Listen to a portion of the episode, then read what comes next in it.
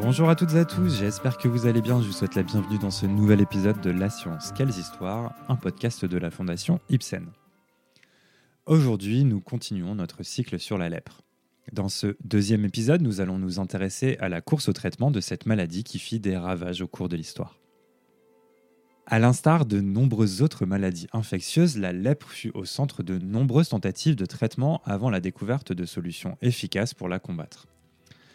L'identification de l'agent infectieux permettra, comme souvent, de faire un énorme pas en avant. Nous l'avons vu lors du premier épisode de notre cycle sur la peste, Alexandre Yerzin identifia le bacille de la peste en 1894 et des traitements efficaces suivirent rapidement. Il est également possible de citer l'identification par Robert Koch du bacille de la tuberculose en 1882. Bref, vous l'avez sans doute déjà deviné, L'identification du bacille de la lèpre s'est faite dans la deuxième moitié du XIXe siècle, une période incroyablement riche pour l'avancement de la compréhension de ce qu'il est facile de considérer comme des fléaux de l'humanité. Aujourd'hui, nous commençons notre histoire au milieu du XIXe siècle, une période où la lèpre fait des ravages en Scandinavie et plus particulièrement en Norvège. À cette époque, une vague épidémique de 3000 cas est rapportée, traumatisant la population civile et mobilisant la communauté scientifique. Pour la première fois, des scientifiques distinguent clairement la lèpre d'autres maladies touchant la peau comme la syphilis ou encore le psoriasis. Ces scientifiques se nomment Daniel Danielsen et Karl Boeck. En 1847, ils publient un ouvrage fondamental pour notre propos, à propos de la lèpre. Un ouvrage aujourd'hui reconnu comme le premier document décrivant les deux formes principales de la lèpre, illustration à l'appui. Petit clin d'œil de l'histoire, ce sera le gendre de Daniel Danielsen, Gerhard Armauer Hansen, qui 25 ans plus tard sera le premier à identifier formellement le bacille à l'origine de la maladie, Mycobacterium leprae. La découverte de ce bacille représente la concrétisation d'une tendance au sein de la communauté scientifique du milieu du XIXe siècle les germes peuvent être la cause de maladies et les conditions sociales peuvent être liées à la maladie, soit en tant que cause, soit en tant que conséquence, soit les deux. Alors que ses deux prédécesseurs, Danielsen et Boeck, avaient émis l'hypothèse d'une maladie héréditaire, Hansen avait quant à lui la certitude que la lèpre était une maladie infectieuse. Pendant près de cinq ans, Hansen va travailler sur son hypothèse, étudiant les symptômes avec minutie, notant systématiquement la moindre évolution de la maladie le 28 février 1873, Eureka. Alors qu'il examine au microscope des biopsies de léprome, qui sont les nodules sous-cutanés caractéristiques de la lèpre lépromateuse, il note la présence de nombreuses masses jaunâtres, toutes constituées de bâtonnets. Si vous avez écouté notre podcast sur la peste, vous vous souviendrez sans doute qu'Alexandre Yarzin avait fait le commentaire suivant en examinant les bubons. Je cite Ce sont des petits bâtonnets trapus. Fin de citation. Oui, Hansen venait de découvrir l'agent infectieux, le bacille de la lèpre. Il allait donc, comme Yerzin quelques décennies plus tard, lui laisser son nom. Voici ce que Hansen dira de sa découverte, conscient du travail qu'il restait à accomplir. Je cite. Bien que la lèpre puisse être indirectement prouvée comme une maladie spécifique en démontrant sa contagiosité, il serait bien sûr préférable de fournir une preuve directe. Je mentionnerai brièvement ce qui semble indiquer qu'une telle preuve est peut-être réalisable on trouve dans chaque tubercule lépreux extirpé d'un individu vivant, et j'en ai examiné un grand nombre, de petits corps semblables à des bâtons, ressemblant beaucoup à des bactéries, couchés à l'intérieur des cellules. Pas dans tous, mais dans beaucoup d'entre eux. Bien qu'incapable de découvrir la moindre différence entre ces corps et les vraies bactéries, je ne m'aventurerai pas à les déclarer identiques. De plus, bien qu'il semble évident que ces formes de vie organique inférieures engendrent certaines des maladies infectieuses les plus aiguës, l'attribution de l'origine d'une maladie chronique telle que la lèpre à la même matière apparemment doit bien sûr être accompagnée de doutes encore plus grands. Il est intéressant de noter cependant que les gros éléments bruns trouvés dans toutes les proliférations lépreuses à des stades avancés présentent une ressemblance frappante avec les bactéries à certains stades de développement. Fin de citation. Mais le défi qui se présente face à Hansen est grand. Il mentionne en effet dans ses écrits la nécessité de trouver une preuve directe.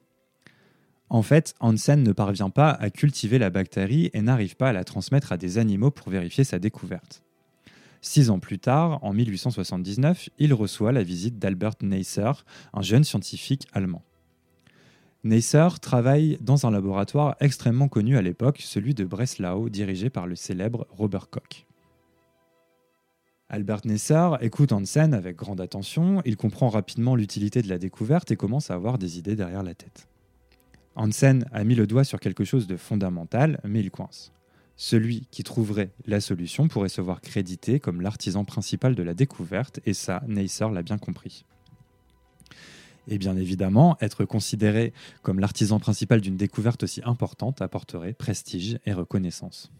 Et donc, Albert Neisser, une fois rentré de sa visite en Norvège, commence à travailler sur la bactérie et comprend vite qu'il faut essayer de la colorer pour en savoir plus. Mais la coloration, c'est quoi?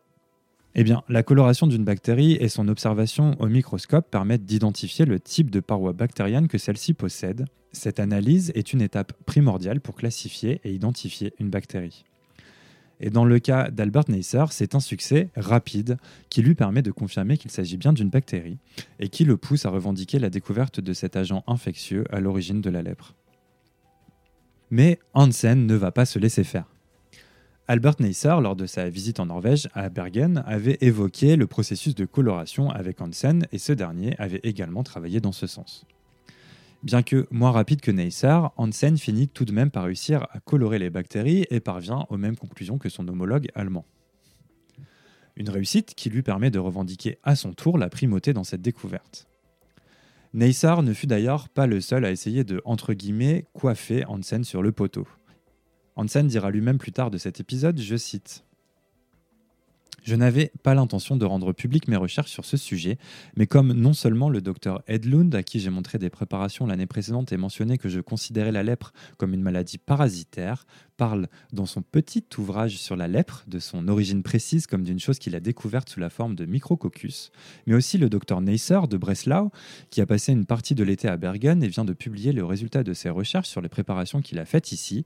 Et comme ces résultats montrent aussi qu'en général, les préparations sont remplies de bacilles, qu'il suppose être propres à la lèpre et qu'il définit comme son contagium je me sens appelé à annoncer ce que j'ai atteint jusqu'à présent dans mes recherches sur le même contagium, et cela en partie pour affirmer ma priorité en ce qui concerne cette découverte, et en partie pour avancer les détails de la recherche que j'ai omis d'annoncer, en raison du résultat encore incertain dans mon rapport à la Société médicale de Christinia à Oslo en 1874 concernant mes recherches sur l'étiologie de la lèpre. Fin de citation.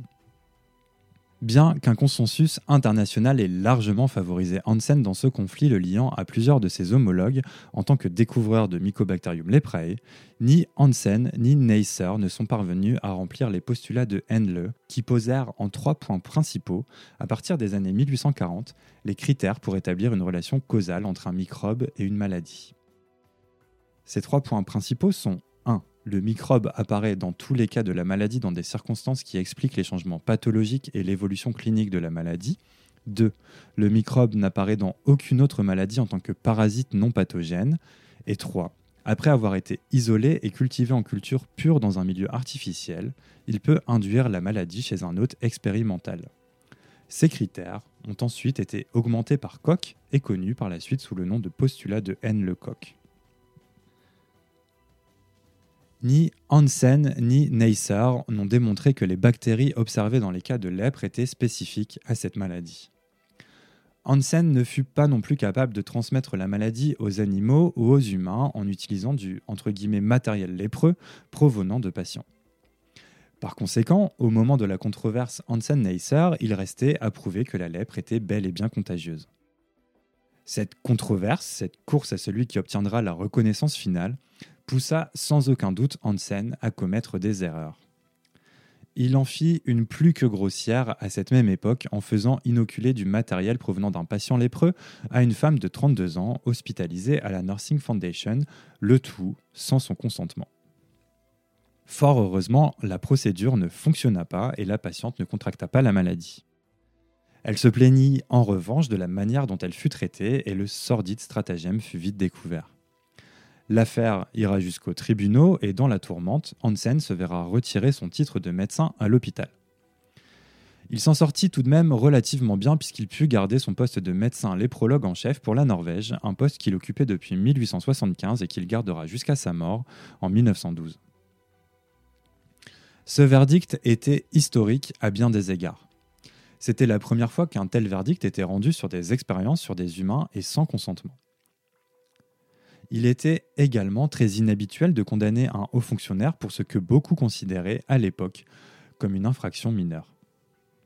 Quoi qu'il en soit, la réputation de Hansen ne fut finalement que très peu ternie.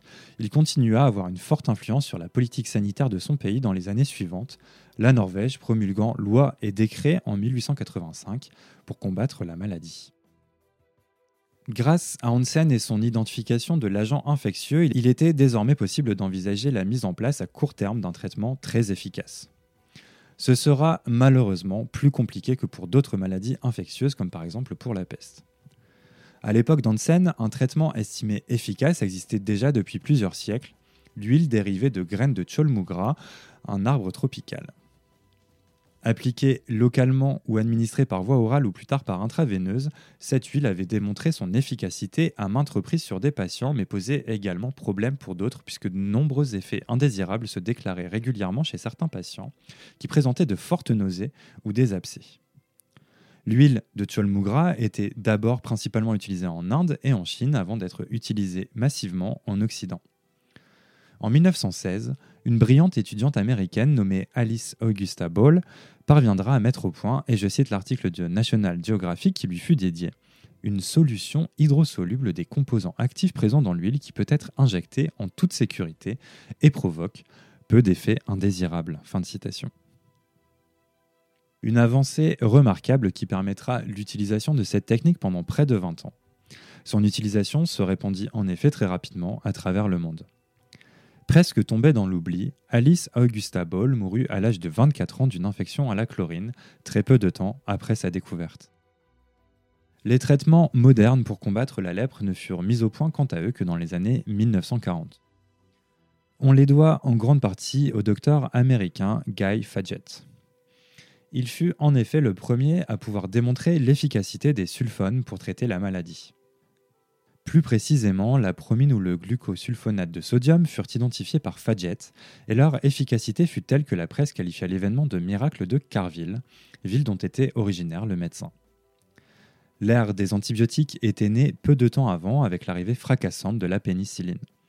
Désormais, avec les sulfones, il était envisageable de soigner mais aussi de guérir de la lèpre. Quelques années plus tard, le traitement se perfectionna avec l'utilisation de la dapsone, un proche parent de la promine qui causait moins d'effets secondaires. Malheureusement, à partir des années 70, des gènes de résistance à l'antibiotique se développèrent. À cette époque, en effet, des rechutes touchant près de 20% des patients furent constatées.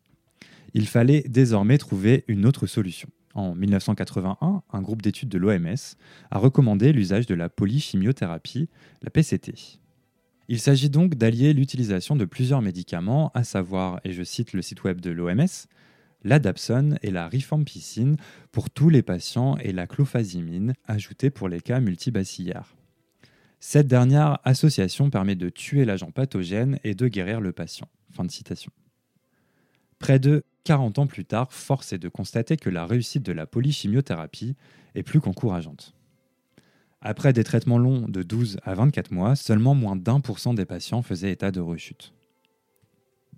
Pour conclure notre deuxième épisode sur la lèpre, précisons que grâce à l'utilisation de la PCT ces 20 dernières années, plus de 16 millions de lépreux ont été guéris et la lèpre a été éliminée dans 108 des 122 pays où elle était considérée par l'Organisation mondiale de la santé comme un problème de santé publique. Pour qu'une maladie ne soit plus considérée comme un problème de santé publique, il faut que la prévalence enregistrée soit inférieure à 1 cas pour 10 000 habitants. C'est le cas pour la lèpre depuis l'année 2000. Grâce à la découverte de l'agent infectieux, le Mycobacterium leprae, par Hansen dans la deuxième moitié du 19e siècle, de nombreux progrès furent possibles et les traitements ne cesseront d'évoluer au cours du 20e siècle, surmontant de nombreux obstacles comme des effets indésirables trop nombreux et la résistance bactérienne aux antibiotiques. Une réussite impressionnante qui reste cependant à nuancer.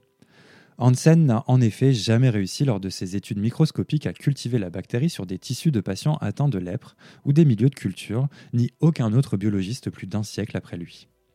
Aujourd'hui, bien que des scientifiques consacrent encore leur vie à l'étude de cette maladie, de nombreuses questions subsistent et nous sommes encore loin de son éradication. Elle touche encore, chaque année, entre 150 et 250 000 nouvelles personnes dans le monde. Merci à toutes et à tous d'avoir écouté ce podcast de La Science, quelles histoires. Cet épisode, comme tous les autres de notre chaîne, a été écrit sans parti pris ni préjugé. Nous faisons en effet tous les efforts possibles pour vous apporter des textes clairs, précis et basés sur des sources fiables. N'hésitez pas à nous envoyer vos questions, évaluations et petites étoiles sur les différentes plateformes de podcast ainsi que sur notre site internet fondation-ipsen.org ou notre page Facebook Fondation Ipsen. Merci à tous de votre soutien et je vous donne rendez-vous très bientôt.